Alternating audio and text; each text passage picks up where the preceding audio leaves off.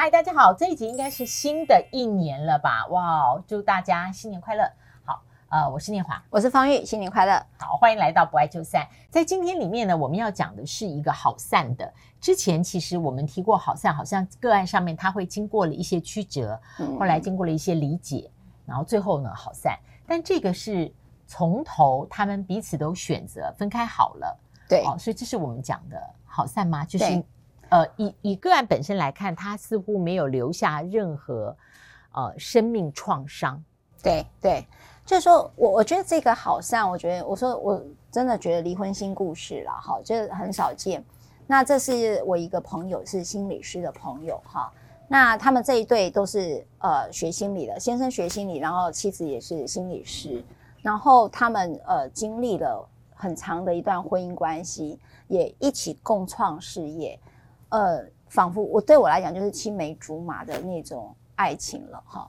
所以他们的爱当中很难去想象说，我的生命中怎么可能他会不在哈？然后，但是因为他们的，也就是他们的生活密度太高，事业跟他们的夫妻生活的角色很重叠，那也就因此导致了他们的生活当中好像是分不开，你到底是我的。伴侣还是我的伙伴哈，事业伙伴，所以他们就开始有了很多的不愉快。那这个不愉快，他们也经历了个人的咨商，也经历了婚姻的咨商。最后呢，他们有了一个决定，他们觉得我换一个角色，我们会过更好。所以他是觉得说，我这个爱哈，如果我没有办法给你一辈子，你的，我希望你，我结婚是因为你快乐。希望你幸福。假设我再也不是一个可以给你幸福最终的那一个人，我我觉得我就应该要放手。所以呢，这位妻子呢就提出了一个离婚。然后这个先生说吓到了，好，但是先生说好，我们一起来面对这件事。哇，这个很成熟，我们一起来面对，好，面对这个走不过去的这一件事。然后呢，后来他们就自己在呃。他们的呃，他们公开性的活动当中去表达，他们两个现在还是事业伙伴，但是已经离婚了。我觉得这是一个很很成熟的一个离婚方式。诶，那在你的个案多不多？因为我觉得在我所听闻的经验里面，呃，我还没有听闻到说呃离婚了，那继续保持事业伙伴。我讲不是投资人哦，好、哦，就是一起经营管理的，嗯、很少见。就是说，对。呃，那个少见是这样，我即便是同样的事事业的管理，他们还会做角色的错落。举例来讲，我可能之前是这边的总经理，或者我是主管，但是呢，我可能退出到变顾问，就是说你会发现他有职位上的调度，但是呢，在我刚才讲这个个案当中，他们没有，他们还是维持原来的这样的一个合伙人角色，包括工作上的模呃模式都一模一样，都没有任何变动。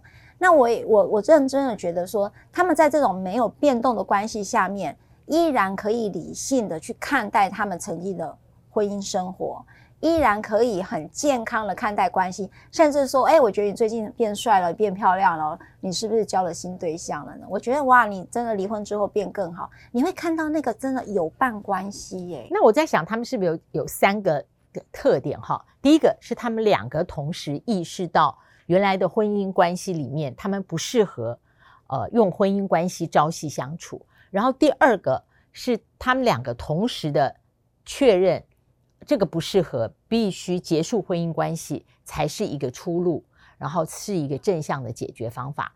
第三个，在处理离婚的时候，呃，他们在分产的问题上，因为你说他们后来还是合伙创立公司，啊、一起创业工作。他们在分产的问题上，没有像一般人在结束婚姻关系的时候，在分产上产生那么多的争执。对，我，我看到是不是这个三个大不同？是，是老师讲的完全对。第三个一定是他他的事业跟财产是没有受到影响。然后他还有个关键题，就是这个分手，你们刚才听到我讲是女性提出来的，嗯，男性是一个接受的。那我们曾经做一集说。被提出的那方永远是受伤的那一方。对，那你如何？即使没有在婚姻关系里面哦，现在一般的伴侣交往里面，被分手这个经验通常没有愉快的。对，都是因为你被否定嘛，嗯，或者是被遗弃嘛。嗯，所以你如何在这个关系里头，当有人提出来的时候，你不会画上等号，就是你被分手，你就是等于被遗弃，跟你被否定价值这一件事情。我觉得那个部分他是有能力去看见，不是这件事。而是他们发现我，我觉得这个这个老公他就说了一句话，我很喜欢。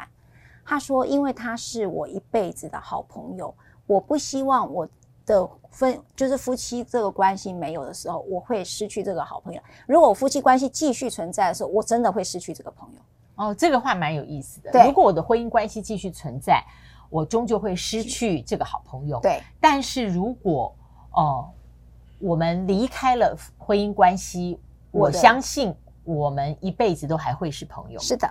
他是用这个角度看待这个分手，我觉得很厉害。这是呃先生这一边先生说的，对，也就是说，所以在他的感受里面，没有呃被分手的呃被迫或受害的情绪，是，是他转换到了另外一个视角，我要一起面对来处理这件事情。他找到了一个很健康，甚至一个很祝福的角度。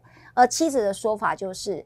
我希望你快乐。如果我给你快乐的人不是我，我会希望是有另外一个人。我们在这里选择放手。所以在婚姻的问题里面，我们常常会劝别人。基本上，我认为这句劝的话并没有错哦，就是说，呃，你也会接到接受到劝言，是任何问题都有坐下来谈，一起找解决办法的时候，这句话没有错哦。对，但如果你设的前提是，只是你们不能分开。那这时候两个人就很难坐下来好好谈解决办法了。对，对，但这一句话呢，如果你不设前提的话，我们现在看到个案里面这对共同创业的夫妻，他们不就是为了婚姻里面的许多问题坐下来找到一个解决办法，双方都同意的，就是我们换一种形式来做事业伙伴。你知道，嗯，爱是可以被延续的，也就是说分手，但是那个爱还在，只是换了一种爱的方法。或者一种爱的角色的不一样，我觉得他们两个可能是学心理，所以他们对于爱的，他们是学心理吗？两个都是心理哦，所以他们很理解那个爱不在角色里，爱是在关系里。所以呢，我如果这个因为角色而让这个关系变得如此僵化，我为什么不去处理角色这件事？我的爱可以继续下去，非常棒的一个。没有，我觉得你这句话很棒。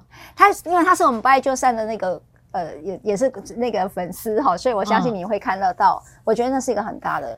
那我可不可以请问，这个在你三十年的职业经验里面，这会不会是如果说这是一个，如果如果它是一个个案的话，它会不会是唯一的一个个案？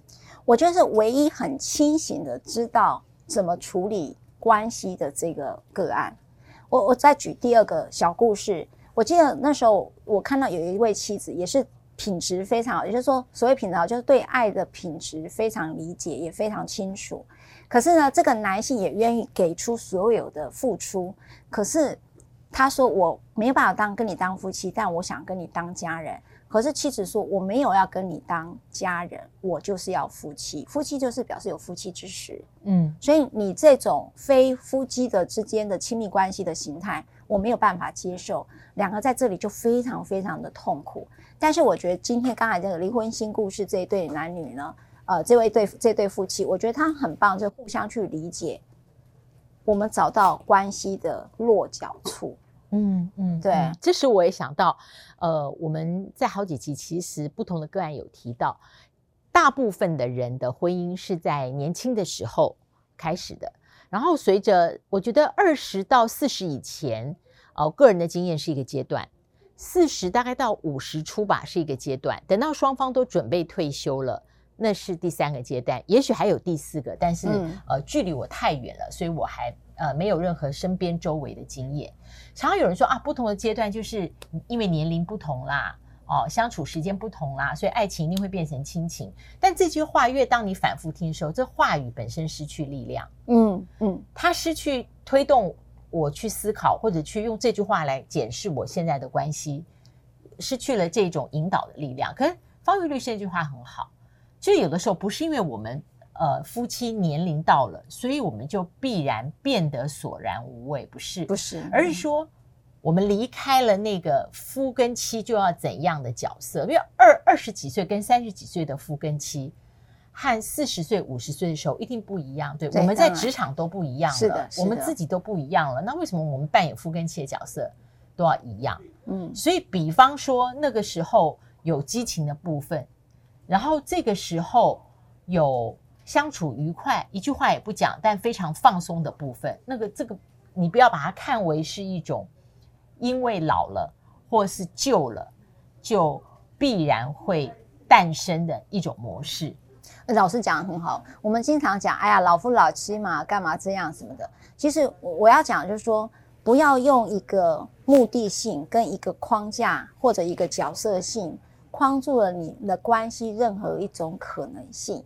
那那种关系的可能性是由你跟他找到了一个平衡或者一种爱的方法，然后不会因为特别的呃所谓的刚才老讲老夫老妻就应该会是如此。或者说，因为他怎样，我就会怎样，不是这样。我觉得所有事情都会回到你跟我之间。我很喜欢那个存在主义里面提到的那个爱，哈，那个他们就在讲，所谓的存在就是你跟我之间才会有叫做人的存在。那爱的本身就是我在我这边看到你，你在你那边看到我，我们的相遇就是爱的本质。嗯，很喜欢。我觉得今天我也可以 take away。存在就是在你跟我之间，好，爱就在我们的相遇时。